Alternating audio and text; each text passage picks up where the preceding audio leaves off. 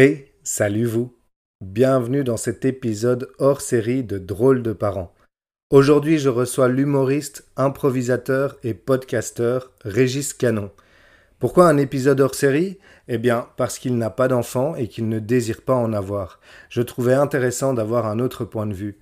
Et puis ce podcast parle aussi d'humour, alors quoi de mieux que de recevoir un geek de l'humour? C'est sans doute l'humoriste qui connaît le plus d'humoristes venus d'un peu partout, mais plus particulièrement les Québécois.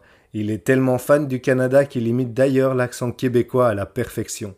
Il commence l'humour en 2013 et est notamment passé par le festival Montois du Rire et le festival de Remicourt. En 2016, il joue son premier spectacle à la Ruche Théâtre, intitulé Tu fais pitié, mais c'est ta force. Et aujourd'hui, vous pouvez le retrouver sur différents plateaux d'humour. Dans cet épisode, nous avons parlé de son podcast et de l'épisode dans lequel il était lui-même l'invité, de sa profession d'enseignant, de son enfance compliquée durant laquelle il se sentait un peu isolé, de ses inspirations dans l'humour et d'encore beaucoup d'autres choses. Bonne écoute.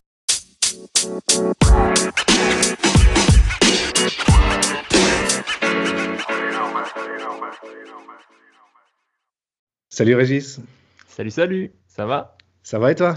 Ça va super. Merci beaucoup de me recevoir dans ton podcast. Non, merci à toi d'avoir euh, accepté mon invitation. Je suis vraiment très content de, de te recevoir. Alors, je l'aurais sûrement dit dans l'intro euh, que j'enregistrerai donc en voix off, mais c'est un épisode un petit peu spécial aujourd'hui, puisque d'habitude, je reçois des personnes qui sont parents. Et là, ben, je reçois un invité qui ne veut pas d'enfants, mais je trouvais ça intéressant de peut-être avoir justement la, le point de vue d'une personne qui ne veut pas spécialement d'enfants, et puis surtout parler de stand-up, évidemment. Et donc, en préparant un petit peu ce podcast, euh, il faut savoir pour les auditeurs, donc, euh, Régis a également un podcast intitulé Humeur humoristique que vous pouvez retrouver sur des plateformes de streaming, notamment Spotify et d'autres. Et, euh, donc, en préparant ce podcast, j'ai écouté l'épisode que tu as donc fait avec ton ami Nathan Drapa, qui s'est prêté au jeu de l'interview. Et donc, je voulais savoir si c'était pas trop stressant de faire un épisode comme ça où c'est toi l'invité.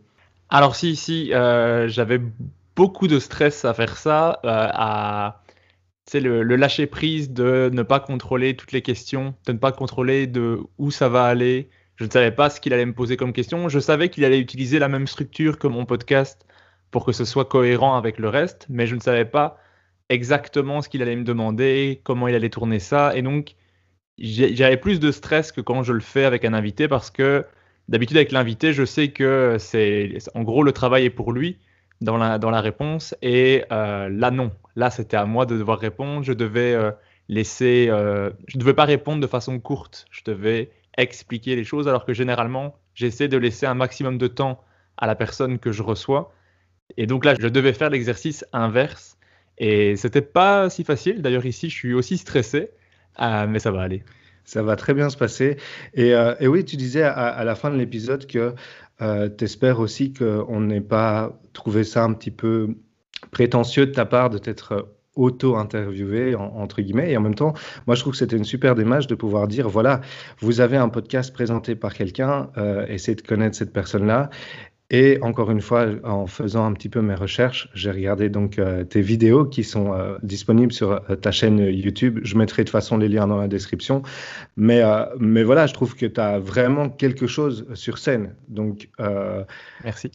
Donc vraiment, c'était super intéressant de pouvoir en, en, découvrir plus sur toi. Oui, on est aussi dans le deuxième podcast du compliment. Hein et, et donc, euh, non, non, vraiment, je trouve que tu as un truc, même dans les, dans les moments où, euh, où tu avais l'air d'être un peu perdu, tu as réussi chaque fois à trouver un petit moyen de répondre de façon comique. Et, euh, donc, je trouve que tu as vraiment un, ressort comique qui est super, super chouette. Et donc, ça me conforte encore plus dans l'idée que tu devais être invité dans, dans mon podcast. donc voilà, je suis, je suis vraiment très content. Et d'ailleurs, tu dis que tu es vraiment très stressé, tout ça, de, parler en, public. Et il faut savoir que Régis est prof et stand-upper. Comment expliques-tu ça?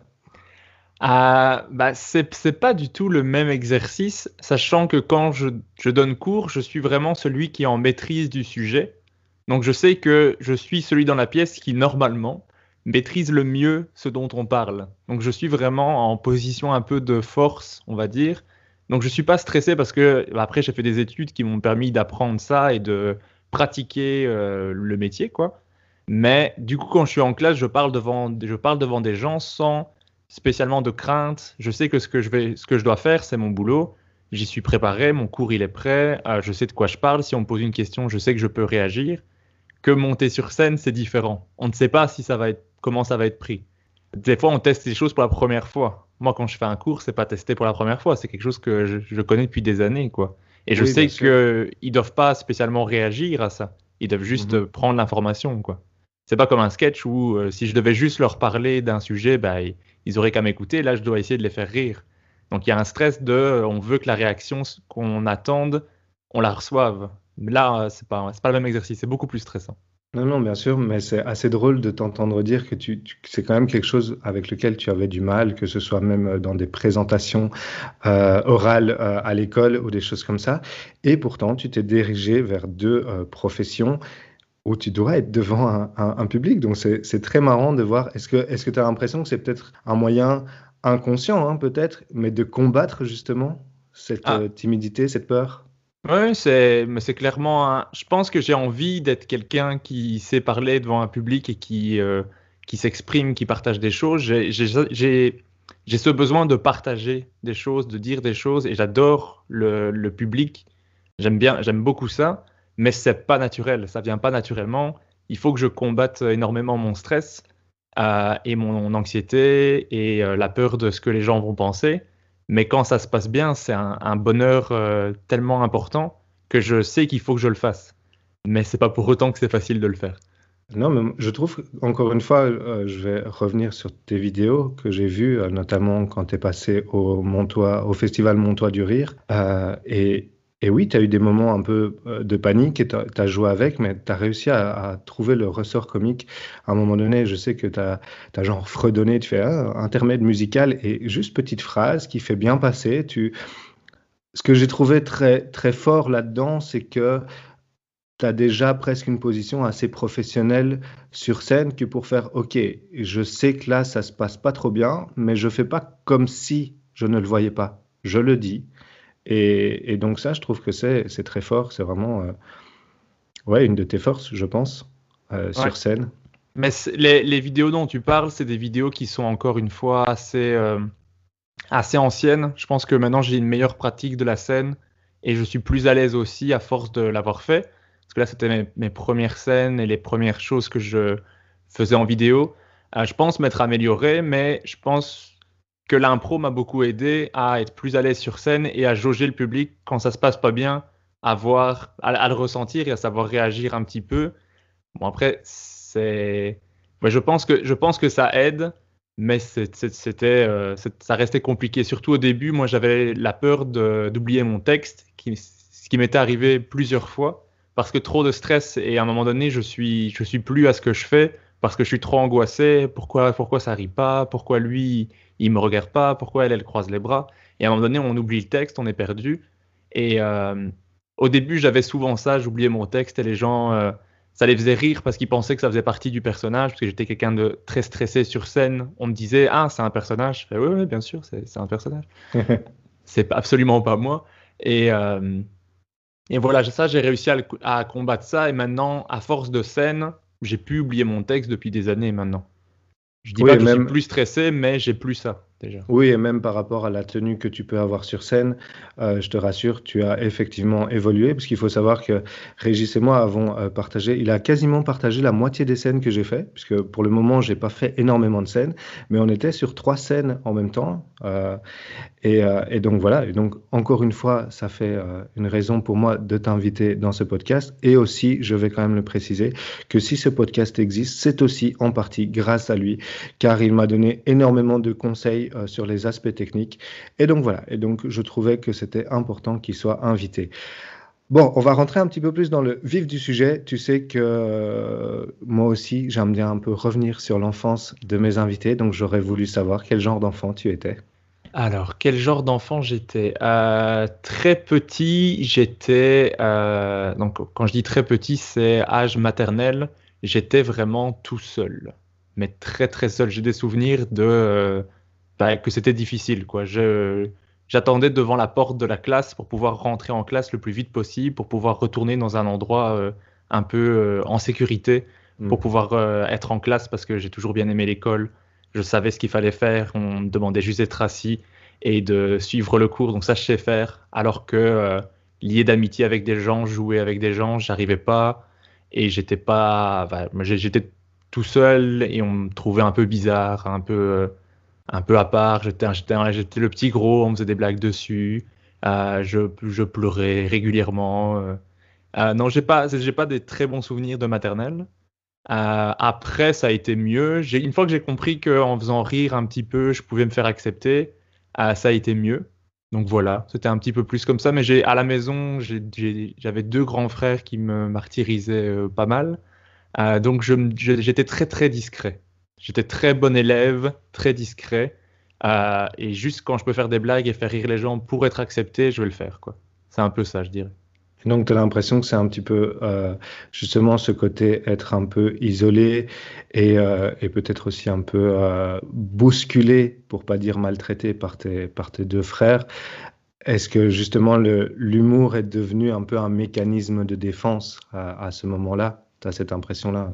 Ah ouais, ouais, totalement, totalement. Moi, je sais que l'humour, c'est mon moyen de défense euh, premier. C'est vraiment le premier, le premier rempart de protection, ça, ça va être l'humour.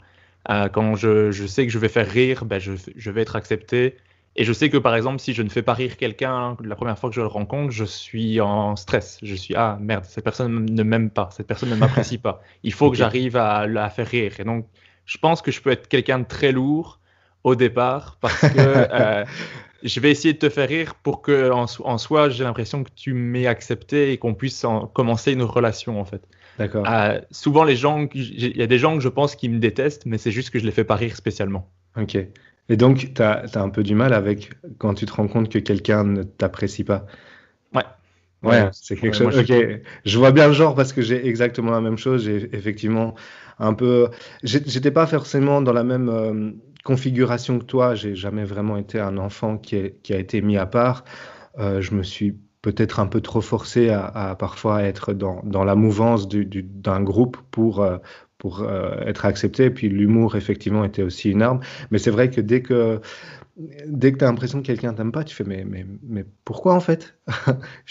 je, suis- quand même un peu chouette euh, et, peut-être un peu drôle. Et en fait, en grandissant, on se rend compte que même nous, hein, il y a, des gens, on, on les connaît pas, euh, mais il y a un truc, euh, c'est c'est épid- épidermique, on peut pas les, supporter, quoi. Moi, j'ai ça avec deux, trois personnes et, je me dis peut-être que ces gens sont adorables, mais je sais pas. Moi, je, je peux pas. Je peux pas. On en a discuté d'ailleurs dans l'épisode avec, euh, avec Funky Fab. Je fais effectivement aussi mon, ma promo. Euh, donc, si vous voulez aller écouter les autres épisodes, il y a aussi de quoi faire. Et donc, je voulais un peu savoir, euh, durant cette période-là, si tu avais déjà des rêves ou des ambitions spécifiques, pas forcément liées à la scène, ou peut-être déjà, mais en, en tout cas, quels étaient tes rêves à ce moment-là? Ben moi, depuis tout petit, je voulais être prof. Enfin, quand j'étais en maternelle, je voulais être instituteur. Quand j'étais en primaire, je voulais être instituteur. Arrivé au secondaire, je voulais être prof.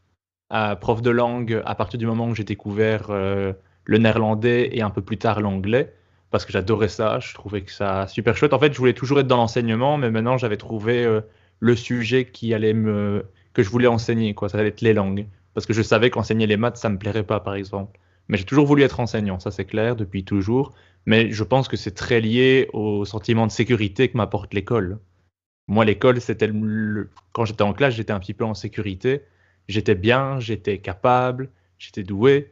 À part les présentations orales et tout ce qui était euh, parler devant un public, tout ça, c'était un, plus un problème. Et je pense que c'est très lié à ça. C'est le domaine dans lequel je suis bon, c'est l'école. J'ai toujours été quelqu'un d'académique, on va dire. Pour l'étude. Enfin, je, je- je travaillais beaucoup trop pour, euh, pour euh, ce qu'il y avait à faire, mais c'est parce que j'étais stressé et que je voulais, je voulais bien faire. Donc, je pense que c'est ça. L'humour, c'est arrivé après. Euh, ben, Il y a, y a ma marraine qui m'avait offert un DVD du de, le premier spectacle de Jamel, 100% Ah ouais. de booze, Ouais, ouais. que j'ai épuisé. Je crois que le CD, il est rayé, tu peux plus le regarder tellement que je l'ai regardé. Pareil. Je, connais tous les, tous les sketchs par cœur. Puis après, c'était Gad Elmaleh, les spectacles, je connais tout. Euh, mais je, je l'ai regardé en me disant, euh, je suis pas capable de faire ça. Ils font le meilleur métier du monde, mais moi, je peux pas faire ça. C'est pas possible. Donc, euh, prof, c'est bien. Ça, je suis capable. Il y a moyen que, j'- il y a moyen que j'arrive à le faire. Ah, C'est Et- marrant que tu parles de, de Jamel Debbouze parce que c'est exactement le spectacle aussi par lequel un peu j'ai commencé, je crois, vraiment au niveau, en tout cas stand-up, un peu one-man show, parce qu'il est vraiment à la, frontière des deux. Euh, mais effectivement, c'est un spectacle que j'ai tué. C'était, un peu le spectacle aussi. euh, moi, j'ai eu une période où j'étais un peu sorteur avec, euh, mon meilleur, ami. Et, en rentrant de soirée, on devait se mettre une demi-heure au moins du, spectacle avant d'aller dormir. Et ouais, je l'ai tué aussi, quoi.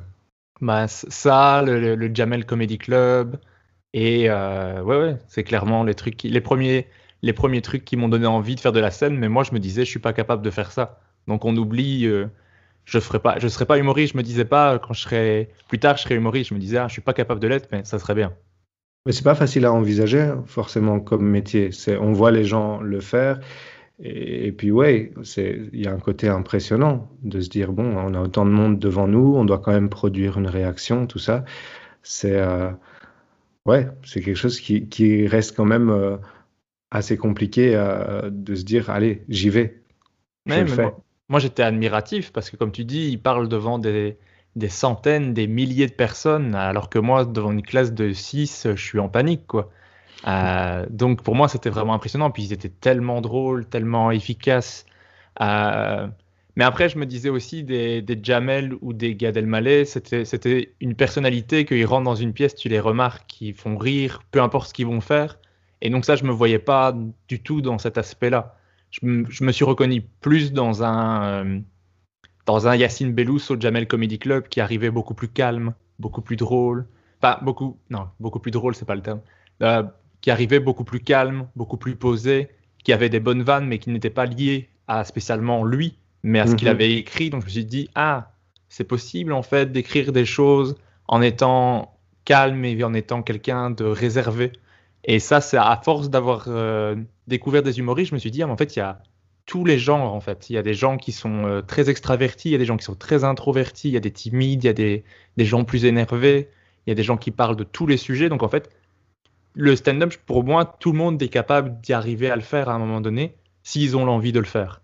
Ouais, et qui travaille derrière. Et, euh, et ouais, ce qui est rassurant là-dedans, c'est de se rendre compte que on a un peu l'impression que l'humoriste est quelqu'un de drôle un peu en permanence. Alors qu'en fait, euh, pas du tout. T'en as même beaucoup qui sont pas spécialement drôles dans la vie de tous les jours, mais ils travaillent pour. Et moi, notamment, c'est Verino que j'ai aussi reçu euh, dans le podcast. c'est euh, c'est Verino qui, en écoutant le podcast de Louis Dubourg, qui, qui dit qu'il n'a pas de talent, enfin qui considère qu'il n'a pas de talent euh, comique à la base, mais qui travaille pour et qu'il a réussi du coup. euh, et ça, ça m'a aussi euh, beaucoup aidé à, finalement moi aussi me lancer parce que je suis un peu comme lui. Euh, je ne veux pas faire le, le faux modeste ou je ne sais quoi en disant j'ai pas de talent, mais je considère pas être comme ça de manière innée, parce qu'on a parlé de, de Jamel, je trouve que Jamel, ce mec, il est dans une pièce, il fait rire, il est dans une émission, il fait rire. Euh, Peut-être que c'est pas le meilleur humour, mais il a un ressort comique comme ça très naturel. Et moi, je considère que je suis pas dans cette euh, dans cette case-là, mais plutôt dans la case de celui qui va essayer de d'écrire. Et j'ai l'impression que c'est un peu ton cas aussi, d'avoir euh, justement ce besoin d'avoir un texte bien bien cadré, de savoir quasiment bon là normalement c'est plus ou moins censé rire, même si on le sait jamais, mais on cadre très fort, j'ai l'impression, euh, et j'ai l'impression que tu as ça aussi. Ouais, je suis exact, exactement comme ça. Euh, Moi, c'est quelque chose de très préparé. Euh, Quand je vais monter sur scène, mon sketch, il est à la ligne près. Je l'ai répété un paquet de fois. Je l'ai fait à ma copine jusqu'à ce qu'elle ne puisse plus rire parce qu'elle l'a trop entendu.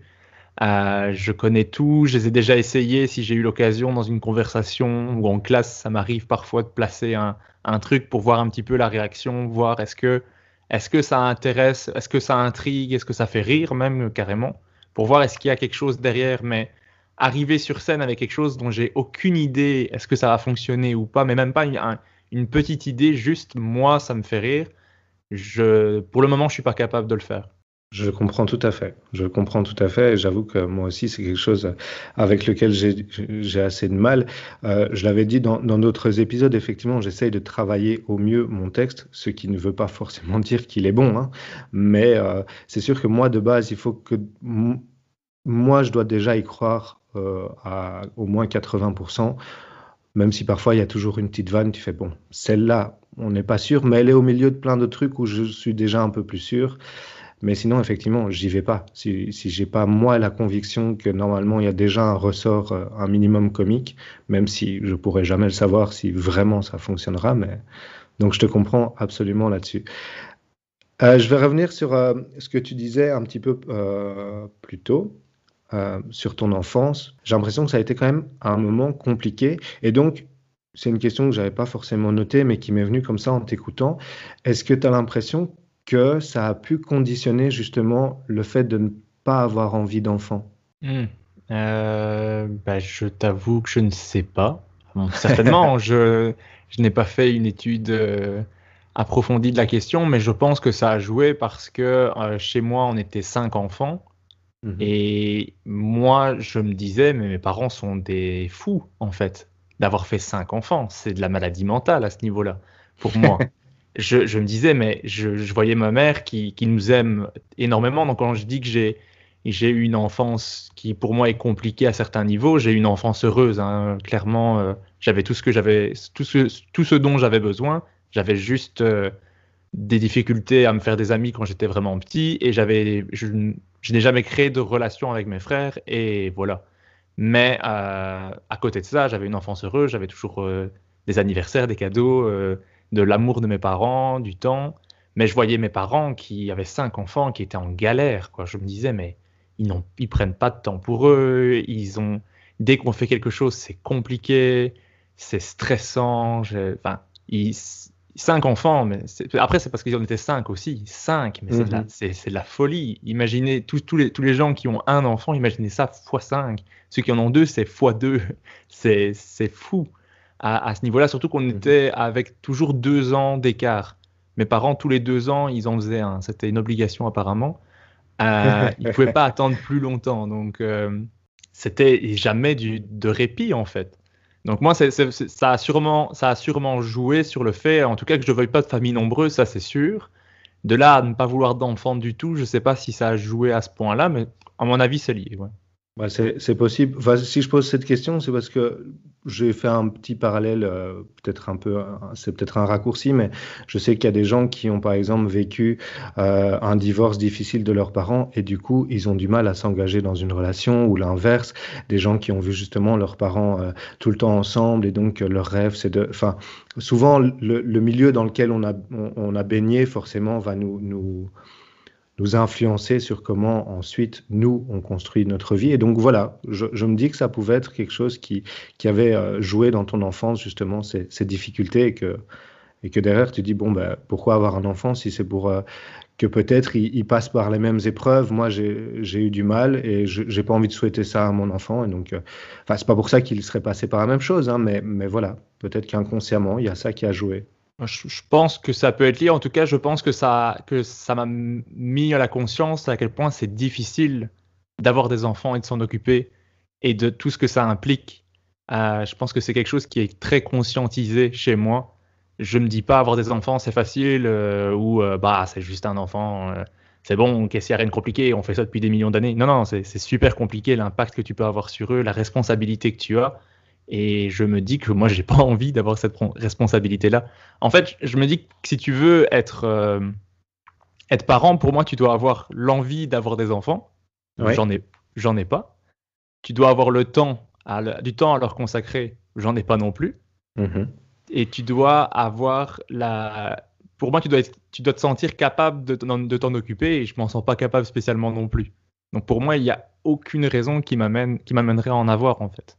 Et donc, je trouve que ça tombe sous le sens que tu puisses dire, bah non, il n'y a pas de raison d'en avoir. Et même, euh, bah ouais, c'est une, une, preuve de, maturité, de ne pas juste se lancer. Euh.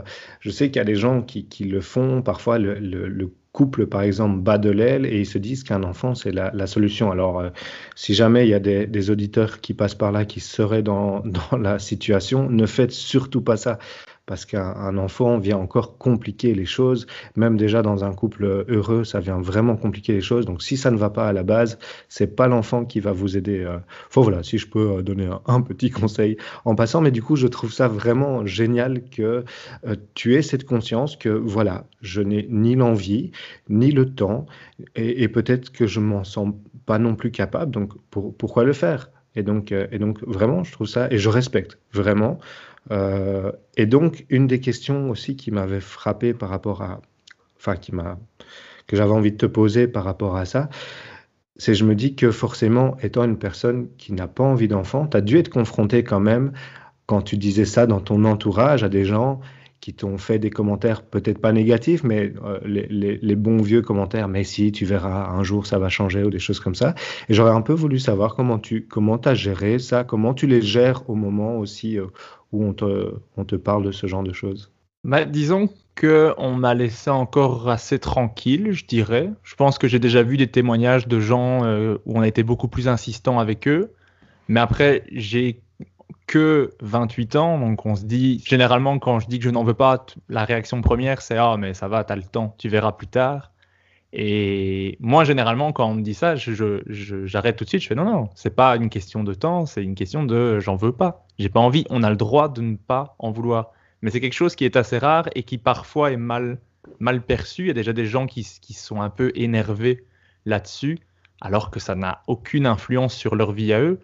Mais moi, je, je, préfère réagir avec humour là-dessus. Je fais souvent des blagues là-dessus. Euh, en général, même si on m'en a pas spécialement parlé, mais je vais faire des blagues sur le fait que je ne veux pas d'enfant, que je ne comprends pas ça, ou euh, mais c'est plus, je, je, je, le fais avec humour, je dirais. C'est pour ça que j'ai voulu en parler dans mes sketchs. Euh, j'ai tout un sketch là-dessus euh, sur le fait que je ne veuille pas d'enfants, mais c'est pas spécialement pour dire que j'aime pas les enfants ou qu'il faut pas en faire. Je, je veux dire qu'on a le droit de ne pas en faire et que je ne comprends pas, je ne comprends pas cette réaction de gens qui insistent pour que tu en fasses. Mais ça ne changera rien à votre vie que je, que je fasse un enfant ou pas. Si j'en fais pas, il y aura plus de place dans les crèches. Donc, encourager à ce que les gens n'en fassent pas s'ils n'en veulent pas en faire. Puis, quelqu'un qui ne veut pas avoir d'enfant, l'encourager à faire un enfant, c'est l'encourager à avoir quelqu'un dans sa vie dont il n'a pas envie. C'est quand même, c'est quand même fou d'encourager quelqu'un qui ne veut pas quelque chose à avoir un enfant. C'est pas, euh, c'est pas, euh, je sais pas. J'ai du mal, j'arrive pas à comprendre ça. C'est, ça, dépasse mon entendement que quelqu'un dit je veux pas d'enfant et qu'on dise mais si, si, tu verras plus tard. Après, je dis pas peut-être ça va changer, j'ai le temps, je, je ferme pas la porte à 100%. Mais pour moi, ici, l'envie est à zéro. Il n'y a, pas, euh, a pas une hésitation pour le moment. Donc moi, si on me dit maintenant d'en faire un, mais ça veut dire que pour moi, cet enfant va d'office être malheureux. Je le veux pas. Pourquoi j'en ferai un? C'est c'est surtout ça dont, je parle. Et ce que j'arrive pas à comprendre, c'est ce que je dis dans les sketchs aussi, c'est les parents qui disent, qui, comment, comment, comment dire ça, qui ne, qui n'arrivent pas à dire que c'est compliqué d'avoir des enfants, qui ne voient que les côtés positifs. Ils disent ah mais les enfants c'est la plus belle chose du monde. Peut-être que c'est la plus belle chose pour toi dans ta vie, mais tu dois quand même être conscient qu'il y a des, des désavantages, des inconvénients. Tu peux et à tout, je veux dire, à toutes les choses de la vie, il y a des avantages, des inconvénients. Il faut juste voir si les avantages sont plus importants que les inconvénients, quoi. Complètement, mais je pense que c'est fortement lié. Tu disais que les gens ont du mal peut-être à dire euh, que, que c'est difficile d'avoir des enfants. Je crois que c'est fortement lié au fait que, en tant que parent, c'est difficile d'aller se plaindre, de dire ah c'est difficile avec mon enfant, parce que on peut très vite te répondre ben tu l'as voulu. Donc, c'est de ma, euh, par exemple ici, oui, il y a des jours où c'est difficile avec ma fille. Euh, j'ai été papa au foyer, ça fait euh, un an et demi que je suis papa au foyer exclusivement avec un peu la scène à côté, mais exclusivement c'est ça. Je me suis retrouvé des nuits seul avec elle parce que ma femme est, sage-femme et donc elle, elle, travaille parfois de nuit et ça a été vraiment compliqué. Mais c'est vrai que aller se plaindre de, de la difficulté d'avoir un enfant, puis après, bon, bah, si tu te plains par exemple à, une à, ton ami qui lui en a quatre, il fait ben, tu n'en as que un. Euh, donc voilà, donc je pense que c'est un peu lié à ça. Euh, on n'a pas envie de, paraître euh, faible en fait, de dire comme d'avouer peut-être qu'on est entre guillemets pas tout à fait à la hauteur à certains moments. Oui. Alors, je sais que tu es un, un, grand consommateur d'humour, que tu adores ça. Et Ça m'a frappé euh, parce que je sais que, que, que, tu regardes beaucoup. Et donc, je me suis demandé si le fait de regarder autant de, de, spectacles et tout ça ne te décourage pas parfois dans ton écriture, dans ta création? Ah si, si, euh, énormément. Euh, en fait, il y a les deux. Je crois qu'il j'ai souvent les deux réactions. Des fois, je regarde un spectacle et je me dis, à quoi bon? Ça ne sert à rien, je ne serai jamais aussi bon que lui. Euh, à quoi bon faire un spectacle quand tu as l'occasion d'aller voir euh, le spectacle de, de Kian Kojandi, de Hadib Al-Khalidé, de Roman Fressinet? Moi, il y a mon spectacle en même temps que le spectacle de quelqu'un d'autre que j'admire comme ça. Je suis d'accord avec le public, allez le voir. C'est mieux. Et ça, et ça c'est quelque chose qui est normal parce qu'ils ont, ils sont, ils ont un niveau et une, une expérience qui n'est pas la mienne. Et j'espère un jour pouvoir arriver à, à, un tel niveau. Mais donc, des fois, des fois, il y a ça il y a ce truc de euh, de toute façon, je serai jamais aussi bon. Mais certainement que eux se disaient ça, la se disaient la même chose en regardant leur, euh, leurs idoles à eux. Et, et parfois j'ai l'inverse. Parfois je regarde un spectacle et je me dis ah, j'ai envie, j'ai envie, il me donne envie d'écrire, il me donne envie de, de, de créer quelque chose parce mmh. que moi aussi j'ai envie d'exprimer des choses comme lui l'a fait. Et euh, il y a des gens comme comme Kian Kojandi par exemple lui, à chaque, à chaque podcast, à chaque spectacle, à chaque intervention, il me donne envie d'écrire parce qu'il est, tellement positif avec le fait de créer des choses, avec le fait de partager, que moi, c'est quelqu'un qui parle et j'ai envie de faire le même métier parce qu'il me transmet sa passion, il me transmet son envie, son côté créatif, son côté tout est possible, qui me manque un peu parce que moi, je suis, toujours en mode je suis pas capable et lui, j'ai l'impression que euh, pour lui, tout est possible. Donc ce genre de personnes, moi, m'encourage énormément à écrire. Et en même temps, quand je les vois, je me dis, waouh, est-ce qu'un jour je serai capable de le faire? Mais ça donne envie d'arriver à ce niveau-là aussi. Donc j'ai un peu les deux. J'ai les deux. Oui, je, je, comprends tout à fait parce que j'ai pareil, j'ai des, des, spectacles euh, ou euh, après avoir regardé le spectacle, pareil, j'ai envie, d'écrire parce que je sais pas, ça a débloqué les choses. Même parfois, le sujet abordé, je fais ah lui il a abordé comme ça, moi je l'aurais peut-être abordé comme ça. Et donc ça me permet de, te poser euh, une autre question sur sur ce sujet-là, c'est de savoir justement au niveau des sujets, est-ce que parfois ça ne te bloque pas de justement te, te dire ah merde ça c'était une idée que j'avais et je vois maintenant que cette personne-là l'a fait tellement mieux que moi, pourquoi j'irais le faire quoi? Oui. Il y a plein de fois où il y a quelqu'un qui a fait un sketch, tu te dis Ah, j'aurais tellement aimé écrire ça. J'aurais tellement aimé avoir cet angle-là. Ou Ah, moi aussi, j'avais pensé à parler de ça, mais il l'a fait tellement mieux. Il a fait... Ça, ça, arrive, oui. Mais je pense, ouais, je pense qu'il y a quand même moyen d'arriver à amener son truc, sa couleur, son, son style. Euh, mais clairement, je pense que c'est difficile parce qu'il y a, de plus en plus d'humoristes, donc il y a de plus en plus de sujets qui sont traités. Même si je pense qu'il y a toujours moyen parce qu'au final, toute personne est unique en soi, donc toute personne a quelque chose à raconter. Moi, je suis quand même persuadé que n'importe qui pourrait faire du stand-up euh, s'il arrivait à avoir la pratique, l'envie et qu'il était un minimum drôle. Euh, en tout cas, qu'il avait un esprit un minimum ouvert à la comédie, parce qu'il y a des gens qui sont pas ouverts au fait de rire, et ça, je comprends pas. Mhm. Euh, mais, mais ouais, donc des, des, fois, des fois, oui. Euh, quand je vois qu'un sujet a été traité, je me dis, bah, c'est bon, tout a été dit, je vais pas, euh, moi, refaire un truc moins bien sur le sujet. Mais généralement, les sujets que j'aborde, c'est quelque chose qui, qui me reste. Il faut que je, il faut que j'en parle. Ça, ça reste dans ma tête. ça, ça, mhm. me, ça me hante un peu comme ça. Par exemple, un besoin, un besoin de le partager, de d'écrire dessus, en tout cas peut-être même une manière d'exorciser, exorciser, je vais y arriver, le, le, sujet. Parfois on peut parler d'un sujet qui est peut-être un peu dur. Euh, je sais qu'un qui, qui, fait ça super bien, c'est euh, Daniel Sloss. Mhm. Euh, que, que, Fanny Ruet avait, enfin, elle en parle assez souvent dans son podcast à elle, qui, donc les gens qui doutent, pour ceux qui voudraient aller écouter. Et ce mec-là le, fait super bien. Il parle de sujets hyper sensibles, euh, notamment de la mort, la mort de sa sœur, je pense. Donc les, spectacles sont disponibles sur, euh, sur Netflix. Euh, et, je pense que lui, ça a été peut-être un moyen justement de, pouvoir parler du sujet parce que peut-être pour aider, je m'avance peut-être, mais peut-être aussi pour aider à faire son, à faire son deuil. Et après, c'est assez allez, c'est des sujets qui, qui, qui sont assez euh, liés à la, à la, personne et, chacun a, sa petite popote interne de comment est-ce qu'il a, il a besoin de partager les choses. Mais tu disais que d'après toi, tout le monde pourrait faire du stand-up et que dès le moment où chacun amène un peu sa voix, et je trouve que tu as raison, et notamment, euh, je prends euh, pour exemple euh, moi, je suis un grand fan de, Louis de Funès et j'ai regardé beaucoup de choses sur lui. Et il faut savoir pendant sa vie, il a tenu un carnet dans lequel il écrivait euh, euh, des petites choses pour l'aider dans, dans, dans, dans, son jeu d'acteur ou même dans, sa vie de tous les jours. Et il a écrit dans, ce carnet qu'il faut se rappeler que tous les sujets ont été traités, mais c'est la façon de le jouer et de l'écrire qui changera tout. Et, depuis que j'ai cette, c'est une phrase qui, qui, reste dans ma tête depuis, euh, depuis que je l'ai entendue, parce qu'il a, parce qu'effectivement, je, je, je, ne pourrais jamais dire que je suis novateur dans le, dans le, dans le stand-up, mais j'apporte moi ma vision sur le sujet en fait.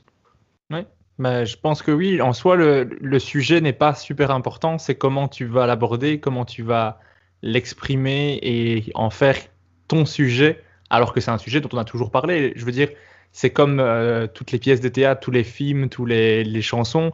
On a tous, toutes les chansons ont déjà parlé d'amour, mais il y, a, énormément de très belles chansons et de très beaux films qui sortent tous les ans sur l'amour. On va pas arrêter d'en parler. Ça serait, ça serait dommage en se disant, bah l'amour, ça va, on en a déjà assez parlé, mais vous avez déjà remarqué que les chaises rondes, elles sont moins Ah non, ça n'a pas de sens. Parlons d'amour, c'est plus intéressant, par exemple. Je veux dire, y a, je pense pas qu'il y ait un sujet qui a été épuisé complètement, à moins d'être un truc vraiment très spécifique. Il y a déjà quatre personnes qui en ont parlé euh, en même temps, à la même période. Et c'est ça aussi qui fait que l'humour, ça vieillit mal. C'est que ça évolue énormément en fonction de la société et de, tout ce qui se passe. Tu regardes un, spectacle d'Eddie Murphy, quand il, la moitié de, ses blagues, il les ferait plus. Et ça, ne fait, et ça ne fait plus autant rire. Mais quand tu l'as vu à l'époque, tu étais plié en deux mais parce que ça, ça, évolue et parce que maintenant on en, a, on en a parlé, on en a traité. Ce qui était novateur il y a 10 ans, c'est devenu ringard maintenant, parce qu'on en a déjà parlé énormément. Je veux dire, quelqu'un qui, qui parlait de, du fait que l'homophobie c'est stupide, ben on en a parlé euh, la première fois peut-être il, il y a 20 ans, mais maintenant quand on en parle, les gens font bah oui, c'est stupide, bien sûr, parle, parle d'autre chose. Tu vois ce que je veux dire? Après, il y a toujours moyen, bien sûr, il y, a des, y a des milieux où c'est pas encore accepté, bien entendu, mais je veux dire, c'est un, un, truc qui est, qui est souvent dit, c'est un sujet qui a été pas mal développé. Après, il y a toujours moyen de, de trouver de, de nouveaux angles. C'est ça que moi j'aime beaucoup, les humoristes qui ont... Souvent ce que j'aime chez les humoristes, c'est quand ils ont un angle intéressant, plus qu'une vanne incroyable. Après, j'aime les deux. Je, je, dis ça, mais j'aime les deux. Au début du podcast, on a un petit peu, on a effleuré le fait que l'impro t'a quand même aidé euh, sur scène à pouvoir euh, gérer des moments où tu as un petit peu euh, un trou de mémoire ou bien une réaction dans le public inattendue. Et donc, ce que je voulais savoir, c'est si l'impro t'aide aussi au moment de l'écriture. Hmm. Est-ce que ça m'aide au moment de l'écriture? Je, je, pense que ça, ça, ça m'aide mais pas spécialement au moment de l'écriture, mais ça, m'a aidé dans tout, en fait, dans ma vie. Ça m'a ouvert, ça m'a ouvert des portes, en fait, à la créativité et à ce qui est possible de faire, en fait. Je mhm. crois qu'avant de faire de l'impro, j'étais beaucoup plus fermé, comme si, c'est ce que je disais dans, le podcast avec, euh, avec Nathan, c'est comme si j'avais des œillères et que tout d'un coup, on me les avertirait. Je fais, waouh, en fait, il y a, y a, plein de possibilités auxquelles j'aurais pas pensé avant. Donc, je pense pas que ça m'aide spécialement à chaque fois que j'écris de faire de l'impro, parce que je n'écris pas euh, en partant sur une impro que je me filme et que j'enregistrerai après, ce qui est parfois une méthode d'écriture pour certains, euh, qui n'est pas la mienne. Mais euh, je pense que ça m'a aidé dans la vie à ouvrir ça. Donc ça m'aide maintenant. Mais ça m'aide tous les jours. Moi, l'impro, je conseille à tout le monde d'en faire, bah, comme, parce que je trouve ça génial. Mais après, mm-hmm. c'est très personnel. Il y en a qui trouveront ça, qui trouveront ça nul. Mais moi, ça m'a permis de m'exprimer mieux, d'avoir moins peur de parler en public, d'avoir plus d'idées, d'accepter plus ce qu'on me dit. Euh, moi, je trouve, ça, je trouve ça génial. L'impro, c'est vraiment une pratique géniale, mais même dans les, les, les bases de l'impro sont géniales dans la vie, en fait. Mhm, tu acceptes ce qu'on te dit et tu en fais quelque chose, et tout est possible. Donc, c'est des notions assez euh, positives, et ça, c'est quelque chose que j'aime beaucoup avec l'impro. Oui, et peut-être aussi travailler sur l'efficacité de ton texte, même si peut-être que sur la création vraiment de, ton histoire lors de l'écriture, ça, ne t'aide pas. Mais c'est quelque chose dont on a parlé avec Denis Richir, parce qu'il a aussi, il est aussi passé par l'impro. Euh, c'est d'être euh, ouais, d'être efficace dans le sens où je sais qu'un des principes, même si moi j'ai fait ça euh, d'un point de vue complètement amateur et plutôt des stages et tout ça, donc j'ai vraiment une très petite connaissance de l'impro, euh, mais un des premiers trucs qu'on nous apprenait, c'est de pouvoir dire qui tu es, où tu es, qu'est-ce que tu fais. Il faut que toutes ces infos-là, dans les, dans les 10 secondes, elles soient captées et ensuite, après, euh, faites-vous faites un kiff. Mais ces infos-là doivent être. Et donc, je me suis dit que c'est quelque chose qui pouvait peut-être aider dans justement la construction de ton sketch, de faire, OK, au moins, je sais que les gens savent où je suis, de quoi je parle et, vers où j'ai envie d'aller dans un premier temps. Oui, ça, ça, ça, ça, doit certainement euh, avoir de l'influence, mais c'est devenu assez inconscient comme ça. Parce que ce que tu viens de me dire, je me fais, ah bah oui, c'est évident. Et je, tu le fais de façon un peu euh, systématique quand tu commences à en faire. C'est comme euh, quand tu es, es, enseignant, ben, tu réfléchis pas à te dire il faut que je fasse ainsi parce que c'est mieux pour l'élève. Tu le fais tous les jours, donc en fait, tu le fais. Et donc, oui, l'impro a eu cette influence-là, mais quand tu me poses la question, je me dis pas, ah ouais, c'est parce que j'ai fait de l'impro que j'arrive à faire ça, mais clairement, ça a influencé énormément qui je suis. Euh, l'improvisation, c'est sûr. Mmh et euh, pour rester un peu sur plus l'écriture, je voulais savoir comment tu fonctionnes, toi, pour euh, créer euh, tes sketchs? Quelle est ta méthodologie, si tu en as une en tout cas? Bah, En fait, généralement, quand j'ai une idée, ben, je la note très rapidement parce que sinon je vais l'oublier. Donc je note sur mon téléphone, je note sur un calepin, je note sur mon ordinateur. J'ai des notes un peu partout sur mon téléphone que des fois je me rappelle même pas pourquoi j'ai noté ça. et après, il y a des moments, je prends des moments où je vais essayer d'écrire. Euh, après, j'ai eu une longue période où j'arrivais plus à écrire. Euh, un peu le syndrome de la page blanche, euh, plus de nouveaux sujets. Parce que je, dirais qu'au début, ça, ça, venait très rapidement. Quand j'ai commencé à écrire, j'ai écrit beaucoup, beaucoup de choses. J'ai écrit rapidement 40 premières minutes que j'avais jouées, même si elles n'étaient pas 40 bonnes minutes, mais je veux dire, j'ai quand même écrit tous ces mots sur un papier à un moment donné. Et la matière, quoi. C'est ça que maintenant, je crois que j'ai un peu plus peur d'écrire et je suis très critique avec moi-même. Donc, quand c'est pas bon, j'arrive. Des fois, euh, je m'auto censure, pas dans le sens que ce que je vais dire, j'ai pas le droit de le dire, mais dans le sens ah c'est pas bon, je, pourquoi le noter, ça sert à rien, ça vient nulle part, c'est pas bon. Euh, donc, j'ai ça souvent. Euh, sinon, niveau écriture, ici, je, je, lis un livre qui s'appelle Comedy Bible, qui est un peu bah, une bible de la comédie pour beaucoup de gens qui, qui, qui donnent comme idée, c'est d'écrire tous les matins euh, quand tu te lèves à 10 minutes minimum. Si tu fais plus, bah, tant mieux. Si tu fais moins, bah non, tu, tu dois t'arrêter quand tu as fait au moins 10 minutes. Euh, et tu essaies d'écrire tout ce qui te passe par la tête. Donc j'essaie de faire ça depuis, euh, je crois que depuis janvier, j'ai commencé à faire ça. Mais je suis pas sûr que je, que je vais en tirer quelque chose. Ça m'est déjà arrivé de passer des jours parce que je suis pas assez strict. Et puis des jours, bah, t'écris rien, donc j'ai passé 10 minutes devant une feuille blanche, donc je me dis que je perds mon temps, mais encore une fois, c'est pas, du temps vraiment perdu. Mais voilà, j'essaie d'écrire ça, et après, à un moment donné, ben, quand j'ai une scène, ben, j'essaie de regrouper des choses, euh, de voir un petit peu est-ce qu'il y a des choses qui sont en commun, euh, un thème qui ressort, et après, j'essaie d'écrire là-dessus. Et après, de le tester. une fois que j'ai une scène, je le teste une première fois. Mhm. Généralement, je refais le même sketch une deuxième fois, voire une troisième fois en fonction des scènes, si, si j'arrive à en avoir de façon régulière.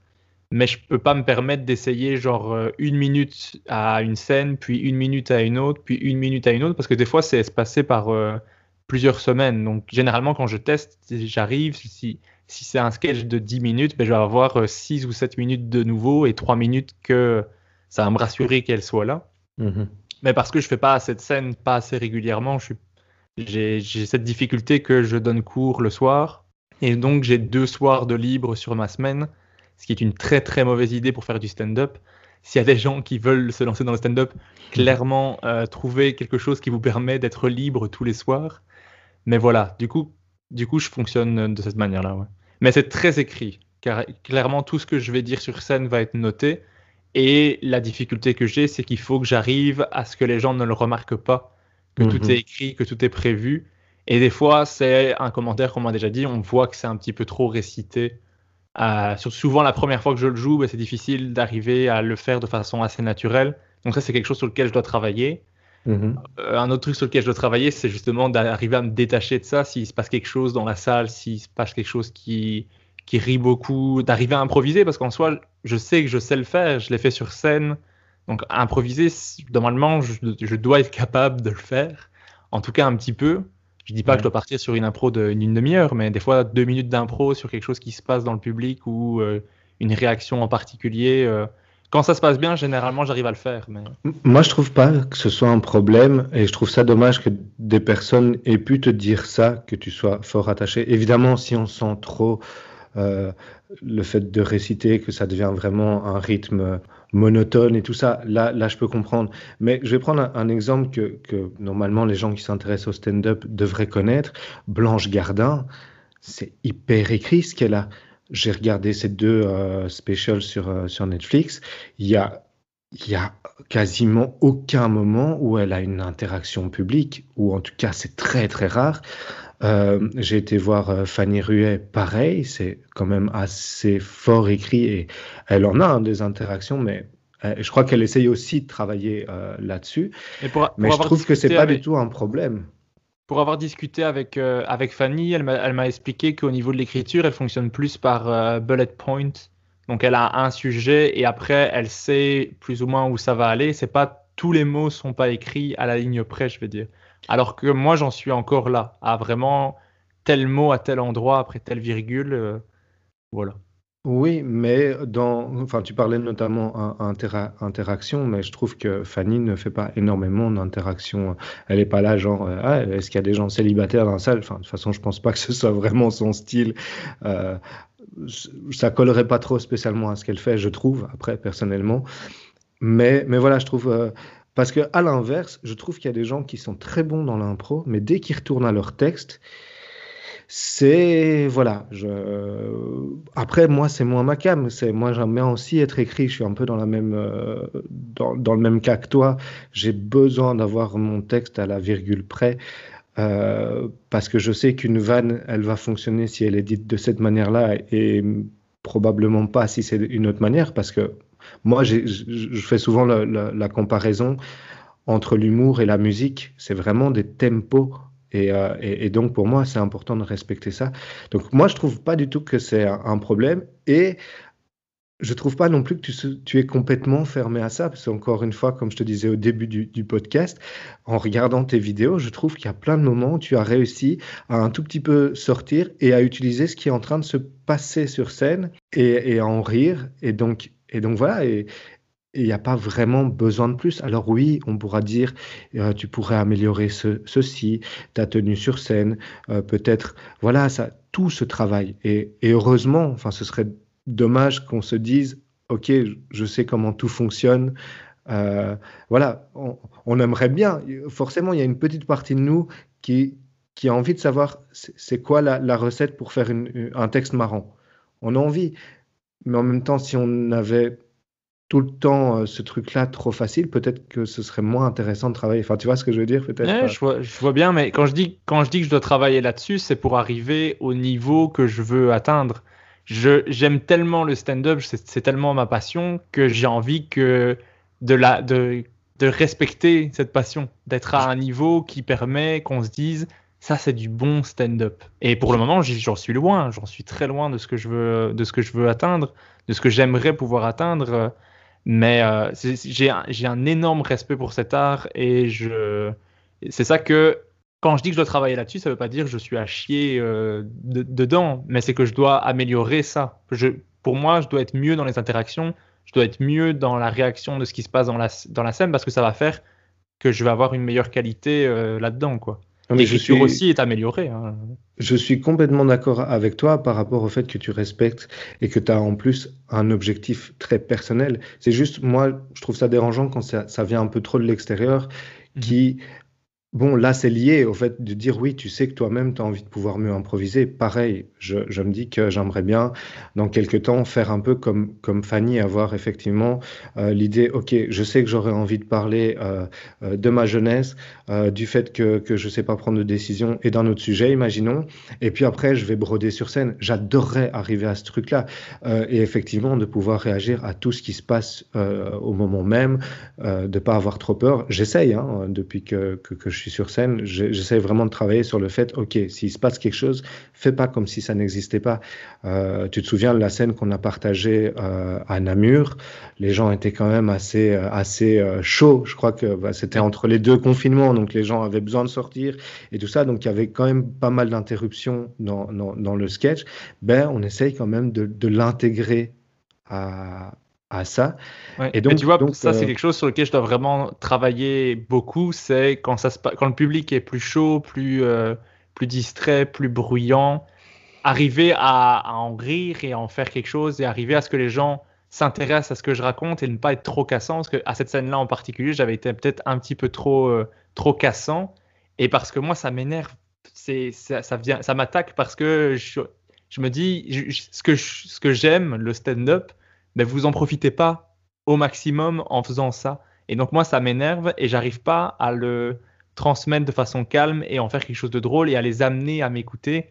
J'arrive pas encore à être euh, assez pédagogue là-dessus, à les ramener dans ce que je raconte ou à justement clôturer ça et être plus drôle qu'eux euh, pour qu'on se dise ah mais on va écouter. C'est un truc sur lequel je, clairement je dois travailler parce qu'on voit que ça m'énerve et il faut pas qu'on voit que ça m'énerve.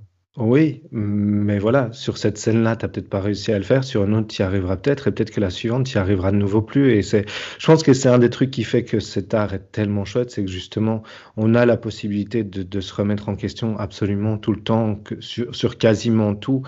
Et euh, ouais, c'est assez paradoxal parce qu'on a envie d'arriver à faire super bien, euh, comme les, idoles qu'on a, qui, qui, qui ont peut-être moins souvent des moments où ça se passe moins bien. Tu parlais notamment tout à l'heure de, de Kian qui, qui envisage toujours les choses de manière positive, mais il a souvent dit qu'après Bref, quand il a dû remonter sur scène, il était en peur panique et que c'était... Donc voilà, euh, j'ai eu l'occasion... Je pense, ouais, tu étais là aussi le soir où on a, on a joué au Kings, euh, la deuxième scène, donc on a partagé ensemble. Il y avait Alex euh, Vizorek qui testait euh, euh, une partie de Ad Vitam. Mhm. Et il, a dit après qu'il était super stressé aussi de revenir avec un nouveau spectacle. Il a tourné pendant dix ans avec un spectacle. Et voilà que maintenant, il doit, il, doit, il doit retester quelque chose et qu'il se sentait exactement, parce qu'on a échangé des messages après, il se sentait exactement dans la même situation qu'un débutant, même si avec une certaine expérience. Mais donc voilà, donc euh, je crois qu'il y a cet aspect chouette de se dire ouais, on peut, on peut toujours, il y aura toujours quelque chose sur lequel bosser. Et euh, je sais plus qui disait ça, c'était une invitée de, de Fanny Ruet, disait qu'à un moment donné, il faut quand même avoir la possibilité de se dire ok, ça c'est le mieux que je peux présenter maintenant. De mm. pouvoir dire stop, parce que mieux, il y aura toujours moyen de faire mieux, toujours. Mais qu'à un moment donné, il faut pouvoir dire, ok, j'y vais avec ça. Et, et puis, pouvoir de temps en temps quand même être un minimum fier de, de ce qu'on fait, même si c'est difficile. Hein. C'est un truc sur lequel je dois travailler. Euh, même ici, le, podcast, des fois, euh, j'en parle à, des amis et ils sont là un peu étonnés. puis moi, je me fais, ben ouais, c'est simple hein, en fait. C'est pas fou ce que je fais, tu vois. Je, je, je parie que tu as la même chose. Euh. Bah j'ai l'impression de te cerner un tout petit peu et j'ai l'impression que tu peux avoir le même genre de réaction, de faire, bah c'est pas c'est pas si dingue que ça alors que quand tu réfléchis tu as quand même euh, quasiment plus de 30 épisodes je pense toi euh, j'en suis à 31 ouais. là maintenant je sais pas quand sortira l'épisode ce sera peut-être 32 mais je suis à une trentaine ouais, ouais.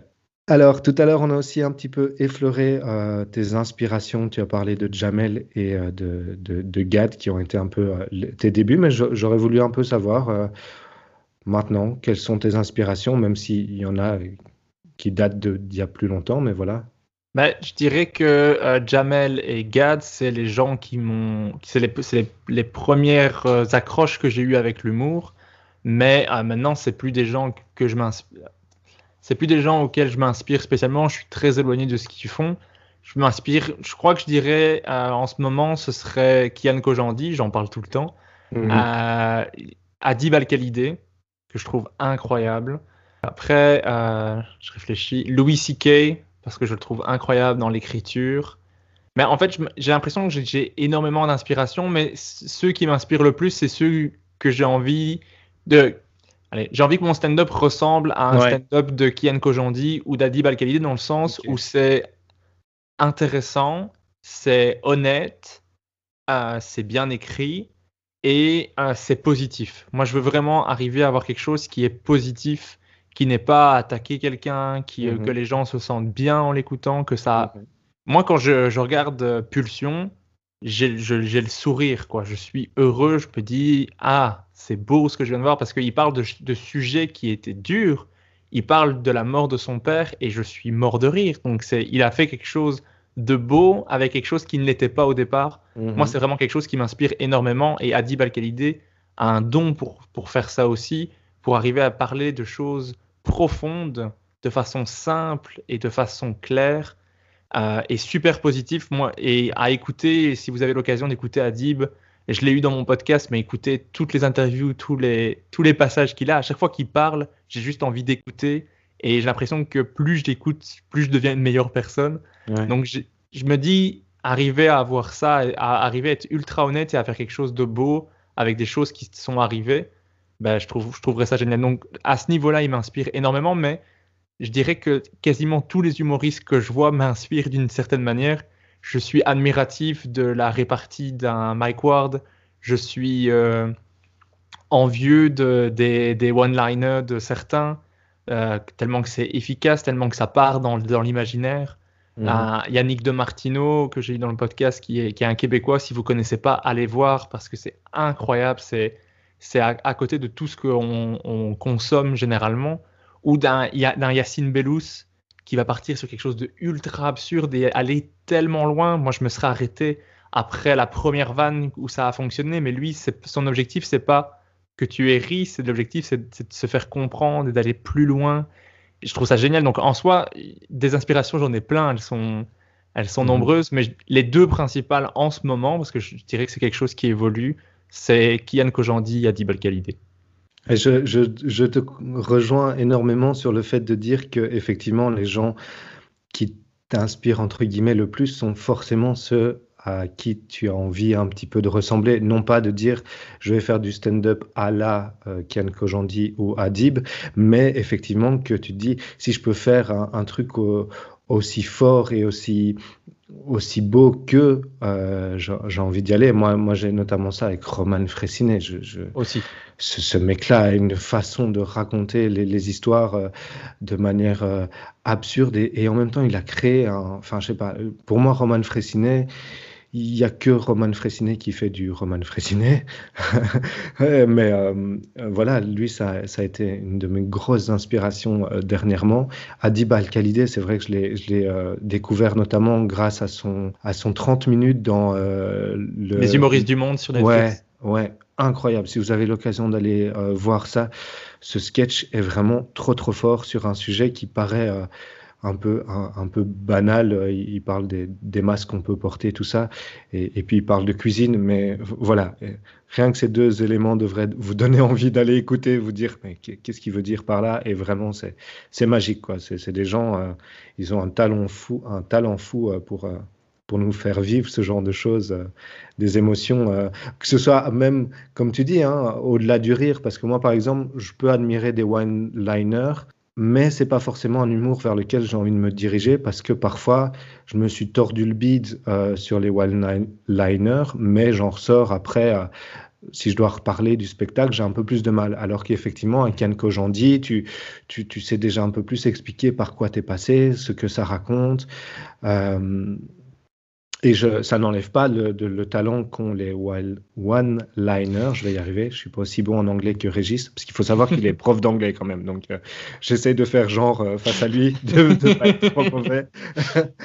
euh, mais mais voilà, après, c'est chacun son style, chacun son humour. Il y a parfois des, des, des, humoristes dans l'humour noir que je trouve incroyable, notamment euh, Daniel Sloss, euh, vraiment euh, très talentueux. Tu as parlé de, de Louis C.K., c'était un que dont j'avais un peu du mal, et puis j'ai vu son Hilarious, et j'ai fait, OK, Ouais, ouais c'est quand même un patron, quoi. C'est vraiment un patron dans, dans l'humour. Et ben voilà, c'était super. Je suis vraiment super content de t'avoir eu. Ben merci de m'avoir invité. Moi, j'avais peur de ne pas être très intéressant parce que comme tu parles de, parentalité, moi, j'avais peur de, que tous les, les, parents qui écoutent se disent mais enfin, il, il est dans l'autre team. Mais non, pour moi, c'est pas un, conflit, c'est juste, faites des enfants si vous, si vous voulez, n'en faites pas si vous n'en voulez pas. Ça, se limite à ça, en fait. C'est très simple. Ça. Et c'était l'idée, c'était d'avoir effectivement euh, un autre point de vue, parce que moi, c'est ce qui m'intéresse, c'est d'avoir les différents points de vue, euh, que ce soit de la team parent ou de la team non parent. Et ben, c'était vraiment un très grand plaisir de te recevoir dans ce podcast. J'espère qu'on pourra très vite remonter sur scène, repartager des plateaux ensemble. Et euh, ben, je te dis à, à très bientôt, du coup. À très bientôt et avec grand plaisir, j'ai hâte qu'on puisse remonter sur scène. Si vous êtes arrivé jusqu'ici, merci. Je vous invite bien évidemment à aller suivre Régis sur tous ses réseaux. Je vous ai mis les liens dans la description. Et bien évidemment, je vous invite à aller écouter son podcast Humeur humoristique qui est disponible sur toutes les plateformes de streaming. Vous allez découvrir des artistes formidables et ce podcast est vraiment super intéressant.